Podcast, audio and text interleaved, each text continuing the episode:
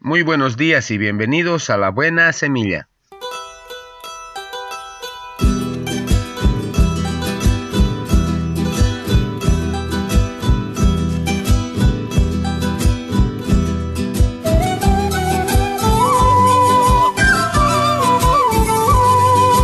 Hola, hola, ¿qué tal? ¿Cómo están? Les saludo con la paz de nuestro amado Señor Jesucristo.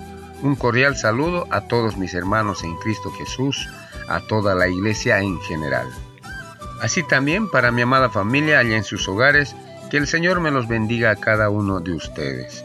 Y también para mis colegas de trabajo en sus hogares, que el Señor me los cuide y me los guarde todos los días en su vida.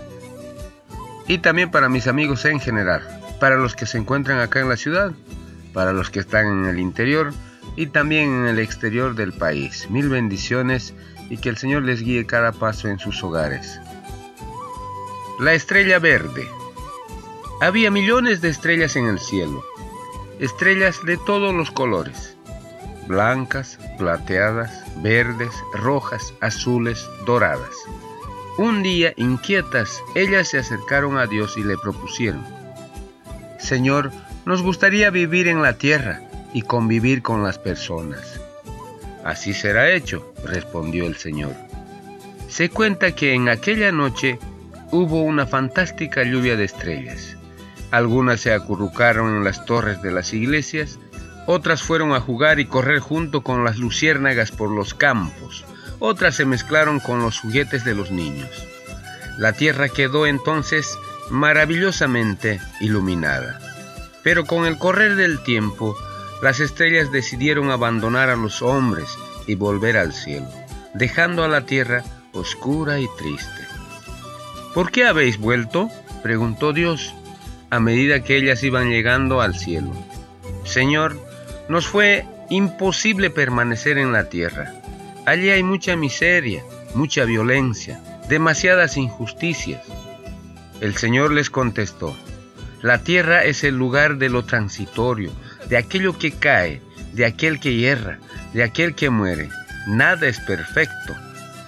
El cielo es el lugar de lo inmutable, de lo eterno, de la perfección. Después de que había llegado gran cantidad de estrellas, Dios las recontó y dijo, Nos está faltando una estrella, ¿dónde estará? Un ángel que estaba cerca replicó, Hay una estrella que quiso quedarse entre los hombres descubrió que su lugar es exactamente donde existe la imperfección, donde hay límites, donde las cosas no van bien, donde hay dolor. ¿Qué estrella es esa?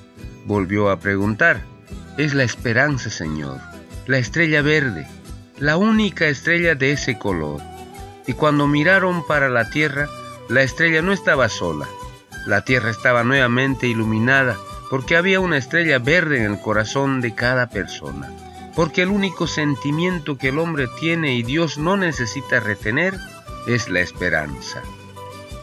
Dios ya conoce el futuro y la esperanza es propia de la persona humana, propia de aquel que hierra, de aquel que no es perfecto, de aquel que no sabe cómo puede conocer el porvenir. Palabra de Dios. Amén. Muy bien, comenzamos con nuestra buena semilla. Hoy es día martes 22 de septiembre del 2020. La porción de la palabra se encuentra en el libro de Romanos capítulo 8 versículo 2. Dice la palabra del Señor y leo. La ley del Espíritu de vida en Cristo Jesús me ha librado de la ley del pecado y de la muerte. Romanos capítulo 8 versículo 2. La segunda porción de la palabra se encuentra en el libro de Colosenses capítulo 3 versículo 1 y 3 dice la palabra del Señor y leo. Buscad las cosas de arriba, donde está Cristo sentado a la diestra de Dios, porque habéis muerto, y vuestra vida está escondida con Cristo en Dios. Colosenses capítulo 3, versículo 1 y 3. Título de nuestra reflexión, ¿quién me librará? La palabra pecar significa originalmente errar el blanco o no cumplir un objetivo. Muy a menudo el cristiano debe arrepentirse sinceramente de su comportamiento como pecador. Trata de vencerlo, pero frecuentemente vuelve a caer en los mismos errores. Quiere hacer el bien, pero al final no lo consigue. El pecado es más que malas acciones, malas palabras o malos pensamientos.